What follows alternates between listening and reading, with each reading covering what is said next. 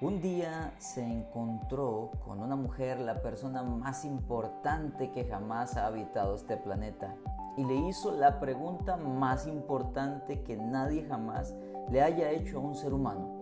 La pregunta fue, ¿crees que puedes vivir eternamente? Esta pregunta es muy importante y hoy te la hago a ti. ¿Crees que puedes vivir eternamente?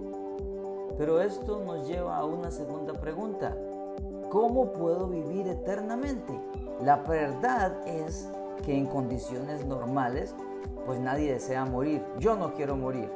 ¿Tú deseas morir? Casi nadie desea morir.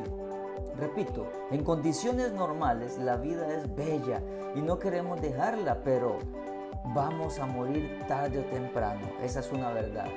Entonces, ¿cómo podemos vivir eternamente? ¿Cómo podemos no morir? Dejemos que la Biblia nos responda. Dice así, Jesús le dijo, yo soy la resurrección y la vida. El que cree en mí vivirá aún después de haber muerto. Todo el que vive en mí y cree en mí jamás morirá. ¿Lo crees? Juan 11 del 25 al 26. Este fue el hombre más importante que hizo la pregunta más importante, Jesucristo. Ya sabes cómo vivir para siempre, pero la pregunta es, ¿lo crees? Esta pregunta te la hace hoy Jesucristo a ti directamente. ¿Crees que yo te puedo dar vida eterna?